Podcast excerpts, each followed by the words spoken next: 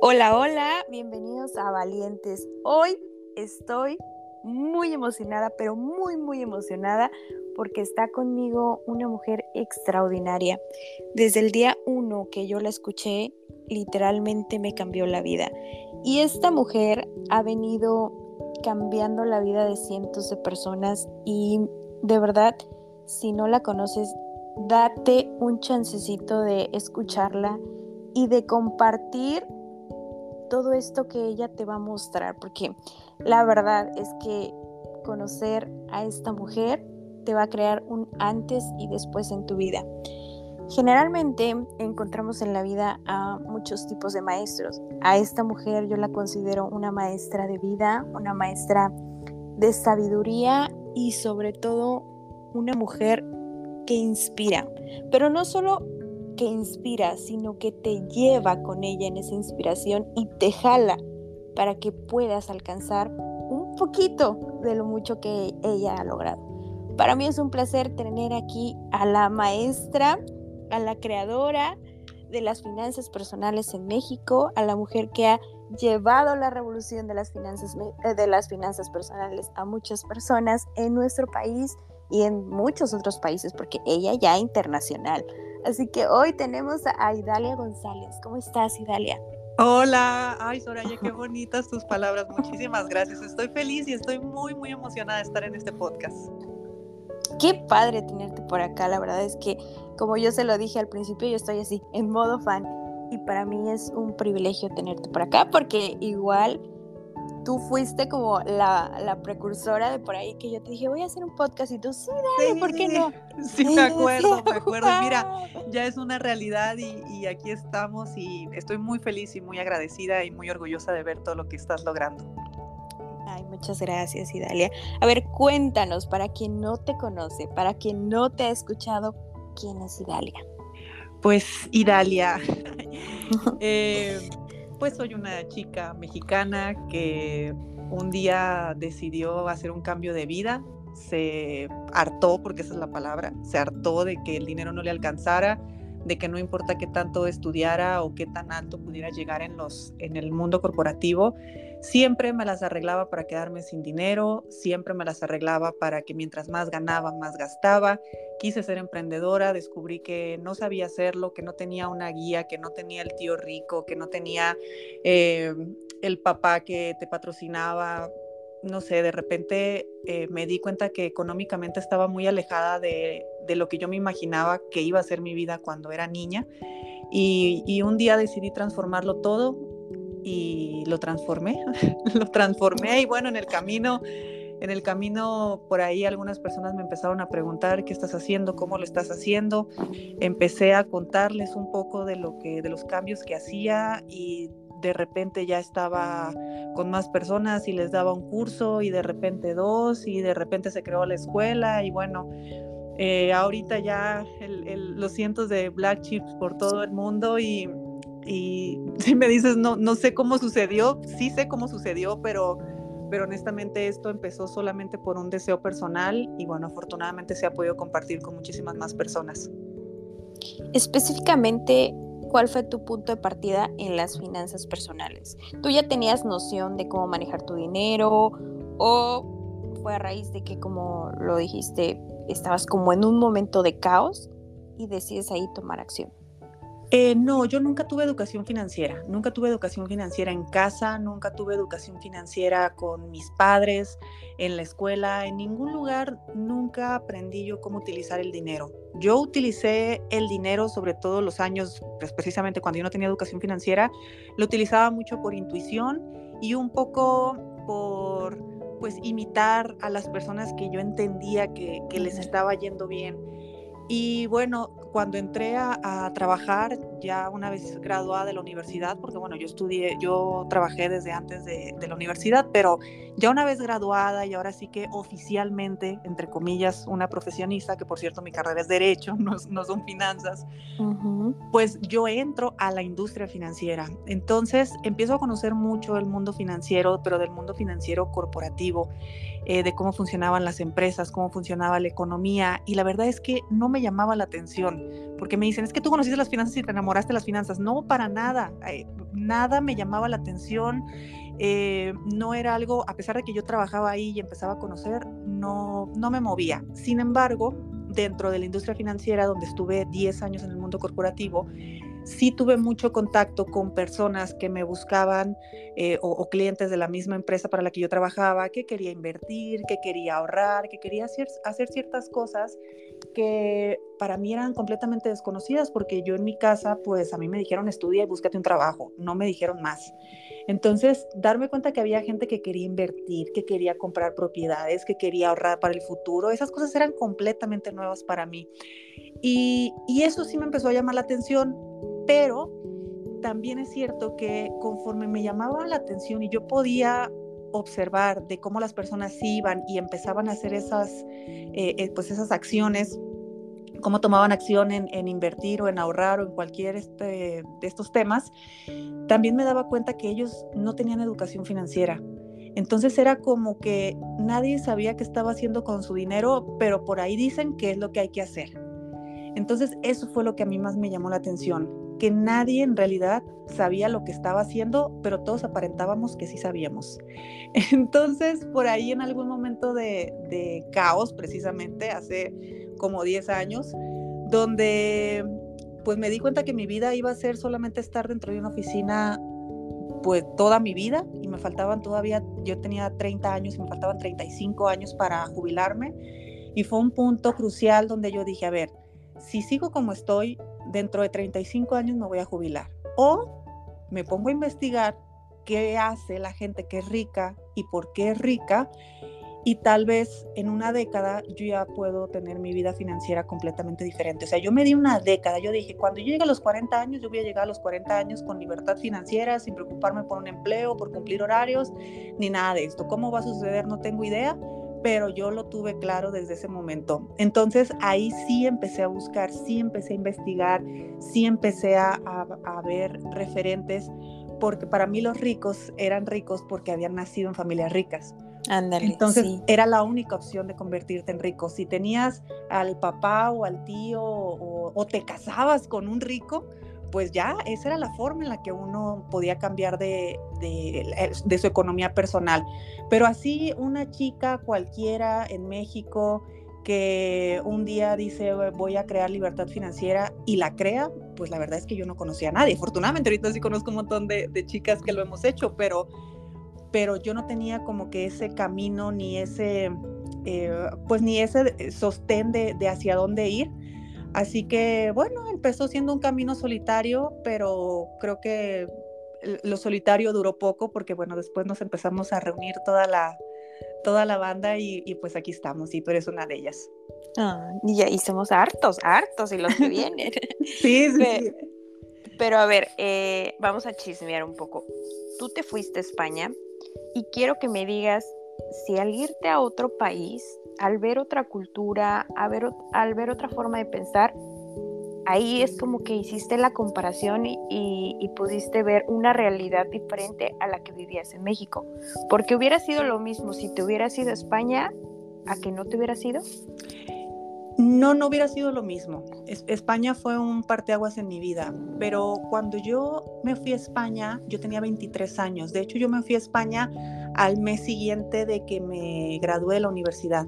Entonces, en realidad, yo todavía no tenía experiencia laboral así corporativa. Yo mi carrera yo me la había pagado porque yo era secretaria, era recepcionista, eh, tenía trabajos que me permitían eh, pues medio hacer la tarea y eso cuando estaba trabajando y todo esto y me encantó esas, esas chambas, esos trabajos, pero ya oficialmente de, ir eh, con un eh, a una oficina y tal, fue hasta después de regresar a España, porque de los 23 a los 25 años fue justamente los años donde yo estuve allá, que fue del 2008 al 2010, y pues cambiar de, de país, cambiar de entorno, cambiar pues de vida, literalmente cuando te vas a vivir a otro país, pues uno se enfrenta a todo. ¿Qué te voy a decir a ti? A todo.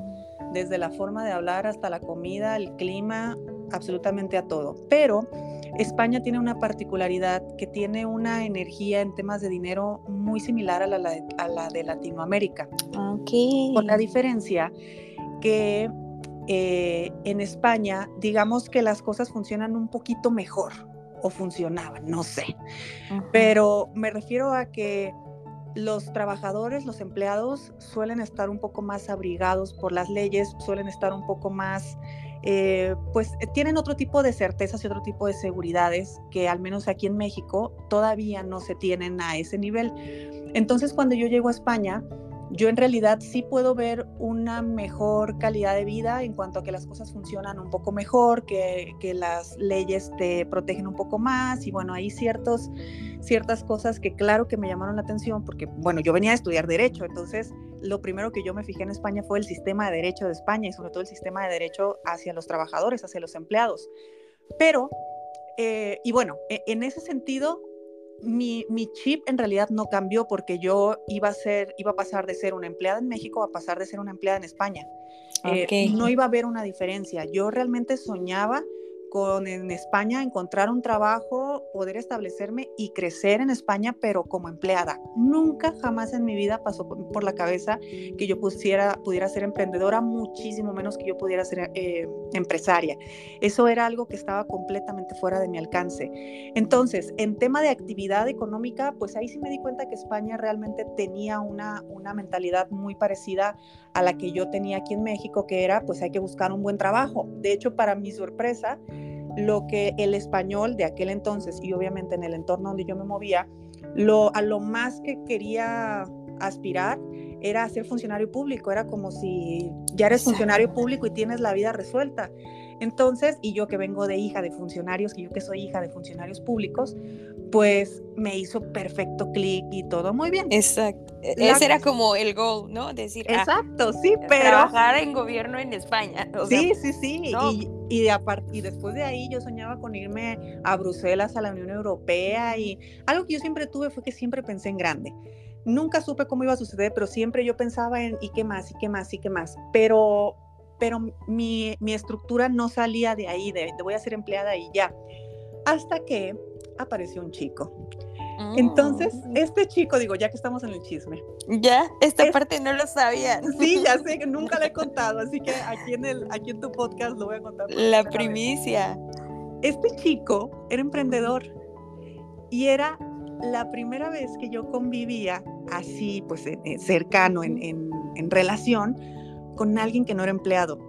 Era la primera vez que yo me enfrentaba a un emprendedor o que yo veía cómo era la vida de un emprendedor y de un emprendedor que la verdad ya estaba consolidado, o sea, él ya traía sus añitos de, emprendedor. Entonces, de repente yo veía en la mañana, se levantaba tranquilo, se iba a su oficina, se vestía como se le pegaba la gana, se llevaba a su perro a la oficina, eh, se tomaba vacaciones como cuando quería. Cuando quería. Eh, empezaba a tener una, o sea, yo veía que él tenía una vida que en mi cabeza no cabía. O sea, a mí se me rompía totalmente toda mi estructura porque, porque él era emprendedor. Entonces yo decía, mira qué fácil, él nomás tiene un producto, lo vende y gana dinero. Y, y, yo me acuerdo perfectamente bien pensar, ¿y para qué fue la universidad si solamente se trataba de, de tener un producto, de aprender a venderlo y así iba a ganar dinero.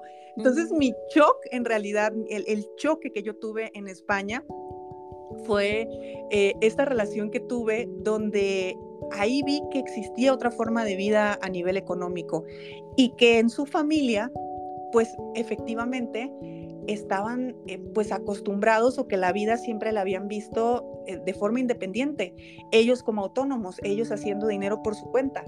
Y, y bueno, digamos que esa fue la experiencia, la relación terminó, al final de cuentas yo regreso a México y todo, y regreso a México y regreso a ser empleada.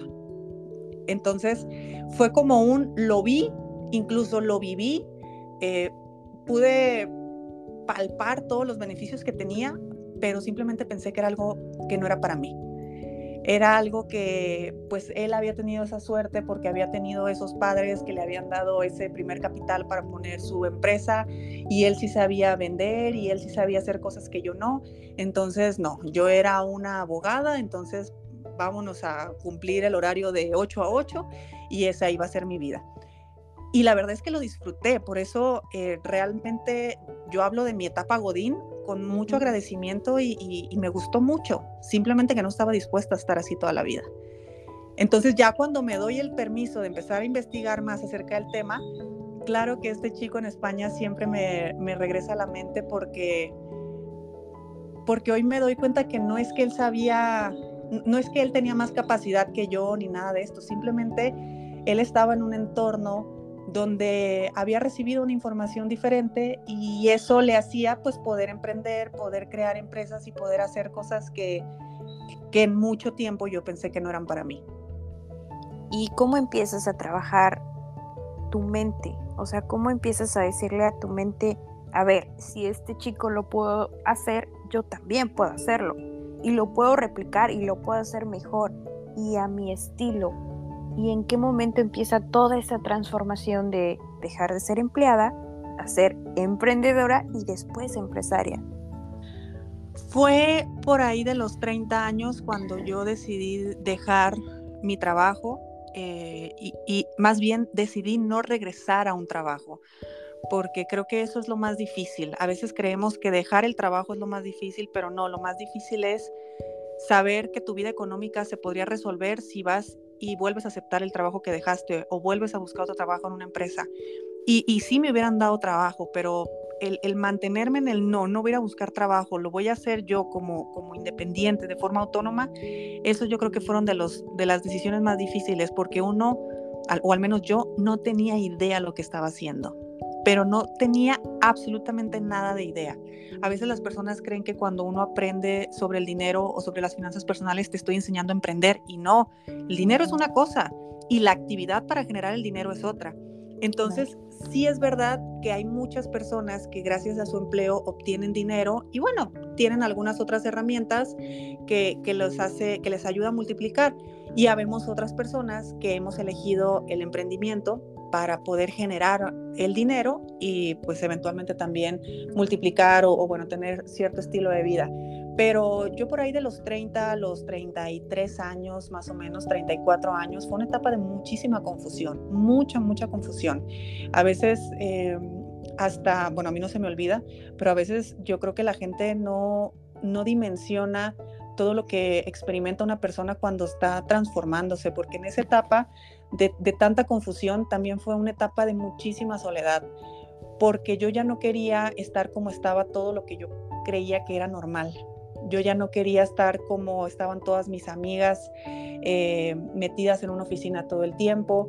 Yo no quería pagar el precio de mantenerme en una relación, de casarme o con alguien para que me resolviera mi vida económica, cueste lo que cueste y después ya no te puedes divorciar porque me va a dejar eh, sin, sin, nada. Sin nada, exactamente. O sea, había mucha confusión en mi parte porque yo decía, si yo tuviera dinero, yo decidiera sobre mi vida. Y el día de hoy yo no puedo decidir sobre mi vida porque, o, no puedo decidir al nivel que yo quiero porque ante, porque toda mi preocupación estaba en generarlo. Es que cuando uno no tiene dinero no piensa en otra cosa más que en tenerlo. No piensas en otra cosa más que cómo lo voy a generar, cómo lo voy a producir. Eh, y, y en mi caso era cómo lo voy a hacer de una forma que no lo sé hacer, porque de la única forma que lo sé hacer ya no lo quiero seguir haciendo. Entonces, y era, y, y, había necesidad económica. Yo desde los 23 años salí de casa de mis padres y nunca más volví. Entonces yo pagaba mis departamentos, yo pagaba mi comida, yo pagaba todo y claro que hubo muchas veces que yo me bañé con agua helada porque no tuve para pagar el gas y jamás se lo dije a nadie. O cuando te pasas toda la semana comiendo latitas de atún porque sí. claro, porque no te alcanzó para ir al súper y, y, te lo callas y, y ya está. Porque porque tienes la pues tienes la confianza de que las cosas van a cambiar, sin embargo no sabes qué hacer para cambiarlas. Y yo creo que esos momentos de confusión y esos momentos de pues noches interminables, yo me acuerdo que me ponía a ver videos en internet, biografías de personas que, que habían cambiado su vida, como, o sea, yo llegué al punto de obsesionarme como una persona que no tenía ninguna oportunidad, entre comillas, de convertirse en rico, se podía convertir en rico así, Soraya. O sea, era un, ¿por qué hay gente? Y, me daba mucho coraje, porque yo siempre me considerado una mujer inteligente. Y yo decía, ¿por qué yo, siendo la persona que soy, la mujer que soy, inteligente, preparada, capaz, todo, tengo que vivir encerrada en una oficina simplemente porque no tengo a alguien que me diga cómo carajos se puede ganar dinero allá afuera? Y era con coraje, o sea, yo estaba, yo llegué al punto de estar enojada con la vida por decir, bueno, ¿para qué, para qué estoy eh, así de, de, esta manera tan fácil que hubiera sido casarme un patrocinador? Casarme, simplemente, casarme es lo más fácil del mundo, sobre todo cuando estás buscando nomás un sugar.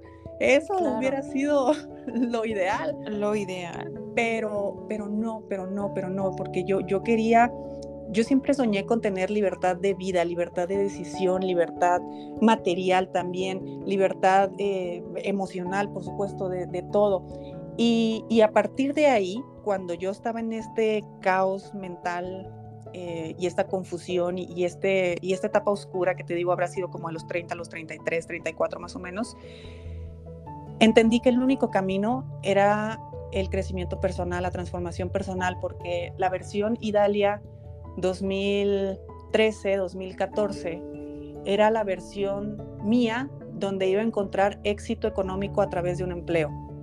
Yo necesitaba crear a la Idalia que en el 2023 tal vez, o 2024, que fue mi fecha límite, la fecha cuando yo iba a cumplir, cuando voy a cumplir 40 años, de decir, ok, necesito crear a la Idalia que sí puede ser empresaria, necesito crear a la Idalia que sí va a tener libertad financiera, necesito crear a, esta, a esta mujer, porque la mujer que soy ahorita no puede tener ese resultado. Entonces, ahí también son momentos difíciles porque es aceptar que muchas cosas que tú has creído que son buenas para ti, no necesariamente eran así. Y es trabajar el ego, es trabajar la sombra, es trabajar el corazón, por supuesto, es voltear a tu alrededor y decir también qué personas me han estado acompañando. Y no por decir que son buenas o malas, ni mucho menos, sino por decir, bueno, me aportan, me apoyan, puedo en, confianza ir más hacia, más hacia adelante con, la compañía de ellos. Y la verdad es que no, eran, eran momentos de, te digo, de mucha soledad, de mucha confusión y todo lo empecé a enfocar en un proceso de transformación personal. Yo me metí a cursos de alta motivación, me metí a todos los tipos de coaching que había, empecé a eh, buscar aquí en mi ciudad centros de meditación, buscaba todas las terapias alternativas que te podías imaginar de todo, por eso fue que yo conocí de árboles transgeneracionales, por eso fue que conocí de constelaciones familiares, por eso conocí de todo, porque porque yo eh, Pasaste por todo. Quería, exacto. Yo, o sea, yo, yo, mi ser necesitaba esa, ese cambio y conforme yo fui cambiando, pues mi economía también fue cambiando, porque ahora mi economía correspondía a la nueva versión que yo estaba haciendo. Y así ha sido. Cada año dicen, pues es que cada año te va mejor, sí, pero no te das cuenta que cada año soy mejor persona. Y soy otra, exactamente. Cada año yo estoy hablando diferente, pensando diferente, buscando cosas diferentes. Y bueno, hasta ahorita aquí vamos. Ya espero unos 5 o 10 años más estar en otro sitio, porque bueno, esto, esto así es. Yo, yo creo fielmente que el crecimiento personal tiene que ir a la par siempre, porque si no, a lo máximo que puedes aspirar es solamente a tener dinero, pero no tener prosperidad. Y, y ese, creo que para mí es un punto importante, las finanzas personales. Dice, aquí vamos la modesta cuando ya se fue a dar una conferencia en Costa Rica y que haya estado por Brasil. o sea, la muchacha modesta. No, pero es muy de admirar, admirarte porque ahora que dices el tiempo, o sea, 34, a la edad que tienes, o sea, lo hiciste, eh, como decimos nosotros en México, en chinga, mujer. O sea, una tras otra, una tras otra. Mira, yo creo que el, año que lo cambió todo fue el 2018 y el 2018 fue hace apenas cinco años. Porque ese año yo decidí desarrollar mi marca personal. Todavía no había creado escuela, nada, o sea, nada, nada de esto. Pero yo ya empezaba a compartir con mi gente lo que había estado aprendiendo los últimos años. Y, y ahí fue cuando dije, bueno, voy a desarrollar mi marca personal como entrenadora en finanzas personales, que eso ya es entrar en la boca del lobo, porque imagínate lo que dice la familia, lo que dicen los amigos, lo que dice todo mundo, que no te ha visto amanecerte llorando porque no tienes para pagar la luz, ¿verdad? Entonces, eh, simplemente era un, ay, ¿qué le pasó a Idalia? Ahora está hablando de cosas raras, ya se le olvidó que, es abogada o qué, ¿cómo se le ocurre hablar de dinero? Más que ella que no viene de familia de dinero. ¿Cómo, se va a dedicar a eso? Claro, entonces. ¿De qué le sirvieron los tantos años en la universidad? sí, sí, sí, totalmente. Entonces en el 2018 yo hice una jugada maestra que de verdad todavía creo que esa fue la jugada maestra. Y es que yo me fui a vivir un año a una ciudad, a la ciudad donde yo me crié, que es una ciudad muy pequeña, porque yo en esa ciudad iba a tener la oportunidad de tener a mi alcance muchísimos contactos que en una ciudad grande como, como en la que vivo el día de hoy, que es Guadalajara, pues no lo iba a hacer. Entonces yo me fui a Ciudad Obregón, que fue mi, es mi ciudad donde yo eh, me crié, y en Sonora. Entonces ahí, una ciudad tan pequeñita, pues para mí fue fácil contactar universidades y yo iba y les decía, oye, te doy gratis conferencias y te doy gratis contenido. Entonces yo me paraba, daba conferencias, pues practicaba, porque ahorita dicen, ah, es que tú muy fácil te paras a hablar. Y yo, pues sí, porque no tienes idea cuántas veces practiqué, cuántas veces lo estudié y todo. Y todas las conferencias que yo di gratis. Entonces yo tomaba fotos de todo. Y todas las fotos iba y las subía a Instagram. Y luego conocí a alguien que tenía un programa de radio y le decía, oye, invítame a tu programa y mira, voy a hablar de esto, esto y esto, y me invitaban. Y luego de repente conocí a la que tenía las noticias en la noche, el horario estelar, y yo le decía, dame un segmento, tres minutos de finanzas, te lo juro que va a valer la pena. Y yo no ganaba ni un peso, ni un peso. Pero yo empecé a hacer ruido, ruido, ruido en una ciudad donde, donde al ser tan pequeña me permitía poder llegar a personas y llegar a audiencias que no, no, hubiera podido de otra manera o hubiera sido más complejo. Entonces yo empezaba a tomar fotos y fotos y videos y fotos y videos y fotos y videos y, y empezaba a dar talleres y muchas veces, muchísimas veces mis talleres llegaron dos personas, tres personas. Y le hablaba yo a más gente y le decía, vente gratis, porque pues bueno, para, por lo menos para que se vean seis, siete personas y, ya. Y, y, yo feliz, o sea, yo siempre me entregué al 100, aunque no cobrara, siempre. Entonces, de esa manera yo empecé a hacer como que ruido en redes sociales. En el, hasta el punto donde yo fui de las pioneras en tener los lives en Facebook hace un montón y yo todos los jueves a las 7 de la tarde prendía mi cámara y empezaba a hacer una transmisión en vivo. Y empezaba a platicar de dinero y de la economía, de finanzas personales. Y la gente me preguntaba en vivo y yo contestaba en vivo. Y eso yo creo que lo marcó todo, en primer lugar porque yo adquirí mucha confianza. El, el, el hablar frente a una cámara, hablar, exponerte, eh, todo eso empecé yo como que a procesarlo. O sea, fue todo un año de trabajo para mí, de un año eh, pues de vivir de una forma muy, muy austera porque era muy poco el dinero que yo ganaba, puesto que yo le estaba apostando mucho a mi marca personal. Ahorita de repente dicen, ay, pues la marca personal eh, y, quieres resultados inmediatos en tres semanas. Y, y yo les digo, tranquilos, se construye, se construye todo esto.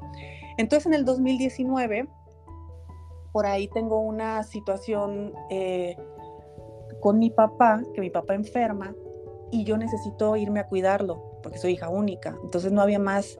Y ese tiempo yo tuve que dejar de trabajar. Entonces ahí fue donde yo dije, yo no puedo estar dependiendo de pararme frente a un grupo para poder ganar dinero. Y empecé a hacerlo todo por internet. Entonces ahí lancé mis primeros retos que ahorita digo, ya tengo plataforma y todo lo que tú quieras, pero yo lo hacía en grupos de Facebook, les cobraba, me acuerdo, como 20 dólares, 25 dólares y, un reto de 30 días para ordenar tus finanzas personales. Háganlo, ¿eh? Si alguien se dedica a esto, háganlo. Éxito. Por favor, sí. Sí, o sea. Una máquina de efectivo. Totalmente, porque para el siguiente mes las personas que lo habían tomado me traían a dos, tres personas. Entonces, de en tres, cuatro, cinco meses todo empezó a ser una bola de nieve y ahí fue cuando dije, esto lo tengo que profesionalizar. Yo ya traía pues en internet todas las fotos, todo lo que había hecho, que no había ganado nada de dinero, pero no importa, las fotos se veían muy bonitas. Entonces, yo con eso generé mucha confianza con todos los lives que tenía en Facebook, pues me, me, porque yo siempre me paré como autoridad en el tema, aunque no lo fuera, pero yo sabía lo que estaba hablando. Yo, yo realmente siempre he tenido esa confianza de que mi contenido es un contenido que a mí me estaba cambiando la vida. Entonces, ¿por qué no le iba a cambiar la vida a nadie más, a alguien más?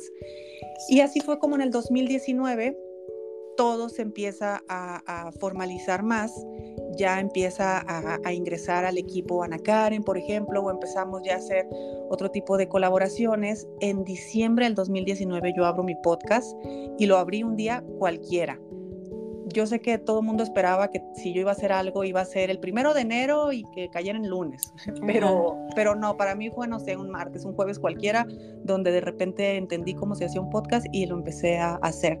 Entonces, para mi sorpresa, en el 2020 yo ya tenía todo montado en internet y cuando se viene la pandemia, yo ya lo tenía todo listo. Eso fue uno de los grandes regalos de mi vida, que, que el día que, que el mundo se cerró, yo tenía todas mis puertas abiertas. Entonces, eso ahí fue cuando se crea la escuela, abrimos la primera generación de la certificación y llenamos los cupos en 12 horas. Eh, algo que yo no me lo podía creer porque imagínate, si yo venía de haber cobrado 25 dólares por un, por un reto, por un curso, ahora de repente estaba cobrando mil dólares. O sea, yo no sabía en qué momento la gente estaba tan convencida, tan, tan exacto, confiada tanto en mí que me iban a dar mil dólares. O sea, eso a mí me rompía todo tipo de esquemas, porque una de mis grandes lecciones que me gustaría dejarle a tus chicas es, tú no sabes toda la gente que ya confía en ti y que está ansiosa de comprarte, simplemente que eres tú el que, la que todavía está dudando. Y yo me acuerdo que en 12 horas teníamos a toda la gente inscripciones vendidas, inscripciones ya cerradas. Y, yo volteé y, le dije a, Ana Karen, que bueno, quien, quien conoce de la escuela conoce a la, gran Ana Karen, que Ana Karen por ahí nos va a escuchar. sí, sí, sí. Y me dice, ¿y si abrimos otro tanto? Porque habíamos, habíamos dicho que iban a ser 10 personas nada más. O sea, imagínate, 10 personas son 10 mil dólares. Eso es mucho dinero. Mucho dinero y me dice, ¿y si abrimos otras 10? O yo le dije a ella, ya no me acuerdo cómo estaba, y va. Y en 24 horas teníamos 20 mil dólares en la bolsa. O sea, tú tienes idea lo que se siente porque fue como si el cielo se abriera cuando literalmente el mundo estaba cerrado. Después de años y años y años, llegó el punto donde ¡pum! Se vendió todo. Explotó. La escuela fue, estuvo súper bien recibida. La primera generación fue una generación increíble, de hecho muchos siguen por aquí y que ahorita ya son nuestros maestros y bueno, todo un tema, pero, pero ve cómo te estoy hablando apenas del 2013, hace tres años apenas, del 2020, perdón, hace tres años apenas. Y el 2021 duplicamos la cifra y en el 2022 lo volvimos a, a, duplicarlo el año pasado. Y bueno, en este 2023 estamos rompiendo récords y vamos entonces todo ha sido como que una bola de nieve y de repente la gente dice, ah, pues es que Dalia, sí, a ella le va muy bien. Y, yo volteo para atrás y digo, no sabes de lo que estás hablando. Amiga, date cuenta. Amiga, date cuenta de la... que a uno, no le, a uno no le pasan las cosas por bonita, a uno le pasan las cosas porque haces que, porque haces que pasen. Exacto. Ay, y esta parte tuya no, no, no, Nunca la había contado, Soraya. No, Nunca. Y, sabes que eh, creo que si te admiraba, te admiro el doble, porque nos dejas este caminito de decir, a ver, yo pude, o sea, tú puedes hacerlo también. Es cuestión de dedicación, de constancia, de, de poner la energía en lo que realmente quieres. ¿Cuál ha sido el desafío más grande en ese trayecto? Que, que pues ha sido una montaña rusa de emociones el desafío más grande fue trabajar en mí. Eh, yo he sido lo más complicado. y, hoy lo puedo ver claramente. Transformar las finanzas es fácil. Lo difícil es entender que es uno el que las va a transformar, que es uno desde su interior. No es que te vas a ganar la lotería, no es que eh, de afuera te va a llegar todo, porque yo también decía, es que el gobierno, es que en mi país, es que los trabajos, es que el sueldo, es que los clientes no pagan, es que nadie va, a, a, nadie le va a interesar lo que yo estoy haciendo, es que nadie ve mis videos, es que mis posts tienen tres likes nada más. Todo eso yo lo decía y todo eso en algún momento desgraciadamente lo llegué a creer como cierto. Entonces el gran desafío fue transformarme a mí, el, lidiar conmigo misma, yo creo que ha sido lo más difícil que, ha ocurrido. ¿Tú crees que para crear hay que descrear primero eh, este cúmulo de creencias y de miedos que tenemos arraigadas, que no solo son nuestras, eh? ojo, hay muchos patrones que son heredados y mucho de esto ella lo habla y Dalia lo habla en, la lectura del árbol transgeneracional. Sí, siempre que vas a hacer una construcción nueva necesitas de construir todo lo que había. Entonces mis cimientos estaban diseñados para una casita y yo soñaba con tener un edificio. Entonces hubo que demoler esa casita y esa casita era lo único que yo tenía. Entonces el ir destruyendo lo único que tienes, pues es bastante doloroso y es bastante difícil. Y después, todo el tiempo que pasas poniendo los cimientos para tu gran edificio, es muchísimo también, porque tienen que, tienen que estar muy firmes, tienen que estar las bases muy sólidas, tienes que, tienes que escarbar mucho para que las vigas lleguen hasta donde tengan que llegar. Entonces, eh, sí, para construir, definitivamente lo primero que tienes que hacer es deconstruir todo lo que tienes y, aplica para todo. Y, en las finanzas no es la excepción. Uno de repente dice, bueno, yo estoy en mi trabajo, estoy ganando mil dólares y quiero emprender para ganar dos mil. Entonces, según tú, vas a, vas a brincar de los mil a los dos mil y vas a ser muy feliz. Y no te das cuenta que no, que al dejar tu trabajo, esos mil se van a convertir en cero y que muy probablemente vas a empezar a vivir menos cero y después vas a ganar 10 mil. Eso te lo puedo asegurar. Pero hubo una etapa en la que tuviste que desarrollar estómago para poder vivirla. Sí, claro. Y, me queda claro en esto que nos estás contando que si es un proceso en el que vas pues de poco a poco, no, va a llegar la fama en 10 horas. Bueno, puede que llegue, pero si como lo hemos visto en las clases, no tienes la capacidad de tener eh, dinero, por ejemplo, que de un día para otro te lleguen 10 mil dólares, así como llegan, así se van a ir.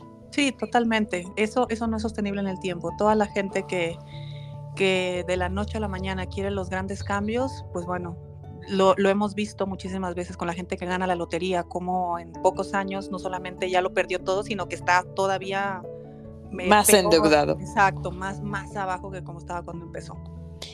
Muy bien. Oye, al día de hoy, ¿qué motiva a Idalia? ¿Y qué sigue para Idalia? Porque ya, o sea, estás en un punto donde dices, puta, lo logré. O sea, no sé cómo lo hice, no sé cómo pasó tan rápido, pero, o sea, ya, ya hablábamos de que tenías una casita, empezaste a crear el edificio, y ahorita tienes un rascacielos. yo, yo sinceramente creo que Gracias por el rascacielos, pero para mí todavía es un pequeño edificio. Eh, ¿Qué me motiva a mí? Me motivo yo. Y esto yo creo que es lo más egoísta y egocéntrico que voy a decir y me encanta que sea tu podcast donde yo lo diga, pero algo que yo he aprendido es que uno no puede dar nada que no tenga y uno no puede compartir aquello que no se dé a sí mismo primero. Entonces, yo me doy mucho a mí. Yo alimento o intento alimentar mucho eh, mi cuerpo, mi mente, eh, mi alma, mi espíritu, eh, mi entorno, cuido mucho los pequeños detalles, como por ejemplo prepararme un café en la mañana, que es uno de mis momentos favoritos del día, empezar el día y tomarme una taza de café, para mí, para mí eso significa abundancia total, porque eso era algo que para mi primer proyecto de vida era imposible. Yo a las 8 de la mañana ya tenía que estar dentro de una, de una oficina. oficina. Entonces, esos pequeños detalles yo los cuido muchísimo y me motiva mucho el, hecho de que nunca voy a ser una persona, eh, nunca voy a ser un producto terminado, siempre voy a estar en mm. constante construcción y así como la vida va pasando, también los intereses de vida van cambiando. Entonces, a mí en algún momento me interesó, pues, estar en el punto donde estoy ahorita y de repente me doy cuenta que ahora me interesan tal vez otras cosas y quiero desescalar un poco mi ritmo en el tema de las finanzas porque quiero empujar tal vez otro tipo de retos para mí como pueden ser empresas físicas porque bueno las empresas digitales creo que las, las eh, ya les entendí ya sé cómo funcionan pero las otras empresas, los negocios físicos, eh, el, empezar a desarrollar y poder apoyar a otras personas en, nuevos procesos, en creaciones de riqueza, por ejemplo, no solamente en libertades financieras, sino ya en un paso más allá, en, creaciones de riqueza, eso a mí ahorita, en este momento, me, me tiene motivada porque, porque requiere de mucho crecimiento para mí. O sea, cada vez que yo quiero o que yo visualizo una nueva, un nuevo escalón, siempre sé qué es, qué tiene que hacer Idalia para convertirse en la mujer que pueda estar en ese escalón. Y entonces la chamba viene para adentro y después ya se ve proyectada allá afuera. Pero así es como, así es como va caminando mi, mi escalerita. Oye, eh, la mayoría de nosotras en este podcast pues somos chicas, somos mujeres. Quería preguntarte a ti, ¿qué tan importante es que como mujeres tengamos el control de nuestro dinero? Y si en algún momento que tú estés pasando por una situación no muy cómoda con tu pareja, el dinero sí te da el impulso a tomar decisiones. Eh, para mí es absolutamente indispensable tener autonomía económica eh, y eso no está peleado con tener pareja. De hecho, mucha gente que dice que las mujeres con dinero eh, no tienen pareja o que las mujeres exitosas van a intimidar a los hombres y todo eso, no, de verdad no nada, nada más alejado que la realidad. Siempre te estás encontrando a hombres increíbles, siempre te estás encontrando a hombres que, también te admiran, que no solamente tú los admiras a ellos, sino que ellos te admiran a ti. Siempre te estás encontrando a hombres con los que puedes estar como, como equipo, de, hombro a hombro y decir, bueno, tenemos un proyecto, vamos hacia adelante. Y, y eso es importante que se, que se sepa porque... Eh, se tiene la creencia de que la mujer exitosa siempre es una mujer que está sola y que es una mujer que, ah, pero quería tener dinero, entonces pues nadie la quiso. Al contrario, y, no es por presumir, pero creo que te quieren más. O sea, de verdad, uno tiene el, poder y, la absoluta libertad de elegir a tu pareja porque lo quieres, no porque lo necesitas. Y todos los proyectos pueden multiplicarse muchísimo más si tú también estás aportando económicamente. Eh, para las chicas que de repente tienen miedo de ganar más, más dinero que, las parejas y cómo en, esos, en esas ocasiones hasta nosotras mismas podíamos ponernos un freno de mano, porque claro que yo lo viví hace muchos años, eh, ahorita lo veo completamente diferente, porque cuando estás en pareja estás en equipo, entonces estás en una mala racha, no te preocupes, vamos. O yo estoy en una mala racha, yo quiero una pareja que me diga, no te preocupes, vamos. vamos. Entonces, la, pareja, por supuesto, que es, es, tu partner de vida, es tu socio de vida, es, es la persona con la que tu economía no solamente debería estar segura, sino que debería de estarse multiplicando, o al menos así es como yo lo veo, y, y, me queda clarísimo la cantidad de hombres increíbles que hay en el mundo deseando una mujer precisamente por con poder económico, la cantidad que sea, ¿eh? lo que sea que ustedes interpreten con poder económico, eso no es importante, pero sí la certeza que les da a ellos el saber que entonces estamos con ellos porque los queremos, no por, no por dinero nada más o no por necesidad, porque digo yo que tengo, yo sí trabajo con muchos chicos y claro que muchos de ellos tienen esta sensación de inferioridad quizá, o de que solamente los van a utilizar para eso y no hay nada más alejado que la realidad de, de la realidad. Ahora, una mujer que va a tomar decisiones de vida, por supuesto que no es lo mismo tomar decisiones cuando tienes la vida económica eh, sólida a cuando no tienes dinero. Yo tomé grandes decisiones de mi vida sin dinero y fue muy difícil.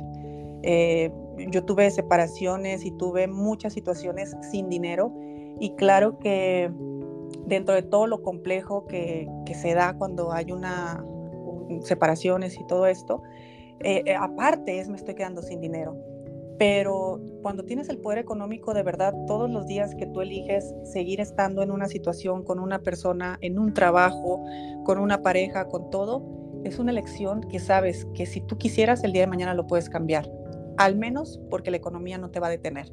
Puede ser que otras cosas sí, pero la economía no te va a detener.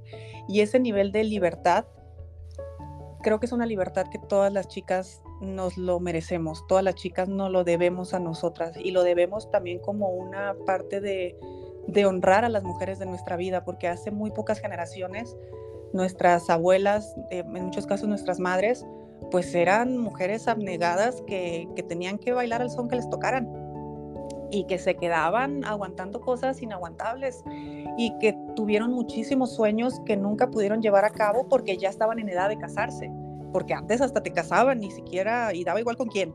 Lo importante era que, era que salieras. Entonces, eh, yo creo firmemente que si tú quieres honrar realmente la pobreza que ha vivido tu familia, conviértete en millonario. Y si tú quieres honrar realmente todo lo que han vivido las mujeres de tu vida y todas aquellas limitaciones y todos aquellos sufrimientos y todo aquello que en algún momento pudo hacerlas sentir que no era bueno ser mujer, la, mejor forma de honrarlo es ser una mujer feliz, una mujer libre y una mujer millonaria, ¿por qué no? Y esa mujer libre, feliz y millonaria también puede tener pareja y también puede tener hijos y también lo puede tener todo. Y así allá va mi, mi casi última pregunta. ¿Cómo equilibras tu vida en este momento? ¿Cómo está Idalia en este momento teniendo la capacidad de decir, bueno, ya soy empresaria, y ahora pues tengo no solo la parte económica, sino como lo has dicho, la parte de la abundancia que se ve reflejada en tus alumnos, en la gente que vas conectando, en tu familia eh, y en tus temas personales. Mira que el equilibrio fue algo que yo perdí por ahí del 2021, yo creo. Incluso está plasmado en mi podcast muchos episodios donde yo los grababa desde la desesperación de estar cansada mental y emocionalmente. Em, yo este año, eh, este año 2023, em, que es la fecha en la que estamos grabando este episodio, yo me prometí trabajar cada vez menos y ganar cada vez más. Ese fue mi mantra de este año y creo que seguirá siendo los próximos años, porque hay muchas cosas que eran necesarias. Si el dinero ya no es un tema, o sea, si tener dinero ya no es el, lo complejo, entonces eso te enfrenta a otras cosas. Y, no es sencillo esto que te voy a decir, porque a veces estamos tan acostumbrados a que lo único que queremos es ganar más dinero, que cuando ganas más dinero te das cuenta que tal vez llegaste a esta situación solo, que tal vez llegaste a esta situación y no tienes con quién compartirlo, que tal vez sí, te puedes pagar un viaje a Europa, pero ¿y? ¿Y qué más? Entonces, eh, al menos yo sí me di cuenta por ahí como el 2021 más o menos, que el tener dinero también llevaba una responsabilidad y era la responsabilidad de poder sostener el dinero que tú habías creado, pero paralelamente crear vida. A muchas personas les pasa que se meten tanto en el trabajo que se les olvida su vida personal entonces se les olvida la pareja, se les olvidan los hijos, se les olvida todo. Y yo estaba llegando a ese punto donde estábamos creciendo de una forma tan acelerada, de una forma tan orgánica, tan bonita, eh, y de repente más invitaciones y de repente empezaba ya a viajar fuera de mi país y, empezaba a crecer tanto todo que al final del día pues era llegar a cualquier cuarto del hotel de la ciudad donde estaba y yo estar tremendamente agotada. Y, y ya, entonces ganaba dinero para qué? Para no disfrutarlo, para estar siempre cansada, para estar siempre sola, para no poder ni siquiera querer salir de mi casa, querer estar en pijama todo el día de lo, de lo agotada que estaba.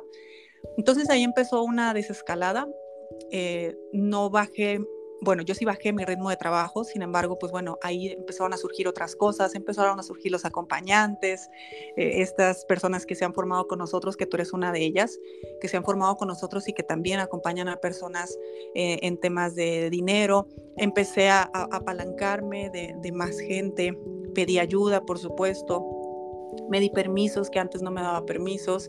Eh, permisos de viajar, permisos de, irme un fin de semana sin computadora, eh, le abrí las puertas al amor, le abrí las puertas a muchas cosas que mm. no sucedían porque yo no permitía que sucedieran, porque estaba demasiado enfrascada en, en, mis objetivos. Y, no me arrepiento en lo absoluto. Al contrario, creo que ha sido de las mejores inversiones que he hecho en mi vida, el dedicarme 100% a, a mi trabajo. Sin embargo, sí necesitamos eh, ser muy conscientes que paralelamente uno necesita tener otra vida. Aquí Coffee ya se está haciendo Coffee. El Coffee es el necesita, es mi perrito. Es el sobrino de todos los Black. Sí, sí, sí. Es que a Coffee le encanta participar. Oye, eh, pero sí, el, el objetivo de todo, mira, es que hay personas que dicen o es vida personal o es trabajo. Entonces, hacemos a un lado nuestros emprendimientos por solamente atender la vida personal o atendemos solamente emprendimientos por crear y, nos olvidamos de la vida personal y, ahí creo que cada uno sabremos la forma en la que lo podemos combinar, pero siempre con muchísima responsabilidad de que todo es todo y de que se puede todo, se puede todo también. Claro, eh, en esta perspectiva como, como de crear un equilibrio, ¿no? Que ya lo acabas de decir. Y me ha gustado mucho esta entrevista, ¿sabes? Porque hemos conocido esta parte de Idalia más, más humana, ¿no? De conocer el trasfondo. Eh, yo recuerdo mucho y, era algo también que, que causó en mí cierta lealtad a, a, lo que yo escuchaba contigo. Me acuerdo mucho de un episodio donde había fallecido tu papá y tú aún en el dolor de, del proceso dejaste un episodio grabado y, me acuerdo mucho de las palabras de, de, Ana Karen, ¿no? Que al final decían Idalia. Sí, ese, esa madrugada, mi papá falleció una madrugada y al día siguiente, eh, que era un lunes, se publicaba el episodio número 200. Era el último episodio de la segunda temporada. Y ese, esa noche porque yo grabo, suelo grabar los episodios un día antes, o si acaso dos, pero casi siempre es un día antes. Y esos días habían sido muy complicados para mí porque, bueno, mi papá se había infartado, estaba en el hospital, había tenido que viajar y todo. Pero yo siempre tenía la responsabilidad y, y eso, yo creo que el podcast es lo que me ha hecho la mujer más disciplinada que conozco porque sí o sí, yo grabo un episodio diario y lo subo. Y, y como trabajo personal, ¿eh? no para que, ni siquiera para que me escuchen pero ese día, yo me acuerdo, eran como las 2 de la mañana, eh, mi papá había fallecido, acababa de fallecer, tenía como una hora, estaba yo haciendo papeles y todo, y, en mi mente pasó el, el episodio de mañana. Y agarré mi celular, tomé mi celular y en, el, en las notas yo empecé a escribir el podcast porque obviamente no, no tenía voz para hacerlo. Y Ana Karen, creo que estaba de viaje, algo así, le mandé el, este, las notas y le dije, por favor, léelo y mándamelo en audio. Y me dice Karen, no, no puedo, no soy capaz de esto. Le digo, pues si tú no eres capaz, yo menos. Y creo que fue un episodio de dos minutos o algo así, pero se cumplió. Y el episodio número 200 se grabó. Exacto, a lo que iba a ese punto focal es que ha sido tu constancia y ha sido todo este cúmulo de situaciones que te han llevado a convertirte hoy en la mujer que eres, que no solo está trazando su camino, sino como lo dije al principio, está abriendo la brecha para otras como nosotras que, te seguimos y que alguna vez pensamos ser una Idalia, ¿no? ¿Qué, ¿Qué le dirías a esta Idalia pequeñita? ¿Qué le dirías a tu niña de cinco años que, que si hacemos un retroceso en el tiempo a la comparación de la mujer que eres hoy? Le diría, nos está saliendo todo según lo planeamos. Porque la gente cree que yo me hice ambiciosa de grande, pero yo desde niña, o sea, yo jugaba a las Barbies y mis Barbies tal vez no tenían novio, pero tenían carro. eran mis patines, por cierto. Pero, pero sí, yo todos los días hablo con, con esa versión mía, con, las, con la Idalia chiquita, y creo que vamos por buen camino. E, ella me ha ayudado a, sostenerme en, en, muchos momentos porque pues era lo que queríamos y yo creo que la vida se mide en sueños cumplidos, entonces había que, había que cumplirle unos cuantos sueños. Wow, esto, ha salido muy bonito todo. Oye, ya para terminar, pues déjale un mensaje a las chicas valientes que hoy te van a escuchar y, que claro que, deben de conocer tu historia de vida y además irse a, a educar con todos los temas que tienes por allá. Por eso he querido hacer esto un poquito más personal porque híjole, videos tuyos van a salir por donde quiera y les vas a hablar de dinero y todo, pero yo creo que al conocer de tu historia de vida, ellas van a decir, híjole, yo, yo quiero ser em, como Idalia, por lo menos en, el, en la brecha que ha abierto. Ay, Soraya, te, te, agradezco muchísimo este espacio. Nunca había hablado de, mis temas personales, de mi vida personal. Y, bueno, este, no, hay, no hay mejor espacio ni mejor podcast para poder hablar de, de estos temas. Yo a las chicas les diría que no subestimen el poder que tiene el tiempo y que tiene la constancia yo sé que muchas veces estamos trabajando y trabajando y trabajando y parece que no estamos obteniendo nada, que estamos trabajando y nos estamos desgastando y no está valiendo la pena, pero no sabes la persona o las personas que te están viendo, no sabes quiénes están escuchándote, no sabes quiénes se mueren de ganas por comprarte, pero somos nosotras las que todavía no nos ponemos de modo para que las cosas sucedan. Así que mucha constancia, mucha disciplina, muchísimo cariño y amor al proceso y, todo, se va, todo se va logrando, eso no lo duden ni poquito. Muchísimas gracias por este mensaje, por todo lo que hemos aprendido en este episodio, por la intervención de Coffee también, que va a ser diferente este, este, podcast. Y bueno, pues échate el comercial porque pues, porque pues vamos a vender ah, también. Pues, claro, claro, sí, sí, benditas ventas, chicas, hay que ponernos a vender y hay que ponernos a hacer dinero. Bueno, eh, para, para toda tu querida audiencia, este, Soraya, eh, me encuentran en redes sociales como arroba Idalia González MX y en mi podcast, váyanse a mi podcast Finanzas Personales con Idalia González, aquí en la misma plataforma donde están escuchando este, este podcast y pues bueno, me escriben y me cuentan que me escucharon aquí con Soraya y me va a dar muchísimo gusto recibirlas también. Ojalá pronto puedan ser una black chip igual que nosotras. Así es, así que hermanas, anótenle, porque también ella está, ¿todavía tienes el cupo para la certificación ya? Sí, eh, sí, sí, sí, sí, la certificación, si alguien está interesada en la certificación, incluso que, eh, que me contacten directamente en redes sociales, que me digan que vienen aquí de tu, de tu podcast y por supuesto que eh, siempre habrá espacios para, para ustedes, para la comunidad, para esta bonita comunidad. Así es, ya saben chicas, yo la verdad a título personal les recomiendo la certificación porque yo sí te puedo decir que hay un antes y después de haber tomado esa certificación. No voy a espolear mucho porque tienes que hacerla para vivir el proceso, pero sí vale la pena por lo menos tomar un minuto de tu tiempo y ver qué es lo que Idalia te ofrece, pero te aseguro, te garantizo que vas a transformar muchos aspectos de tu vida con los que hoy ya estás harta, como decía Italia al principio. El que estés harto o harta va a hacer que cambies muchas cosas. Pues nada, Idalia, ha sido un verdadero placer estar contigo esta noche, tarde, y mañana, no sé cuándo nos vayan a escuchar.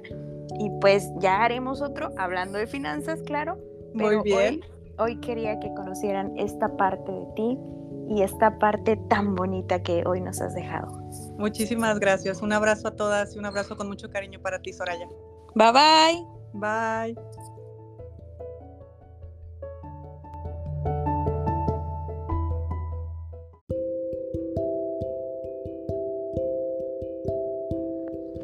Esto fue Valientes. Espero que el contenido de este podcast te haya agradado y si es así, compártelo con tus amigas para que esta comunidad siga creciendo. Bye bye.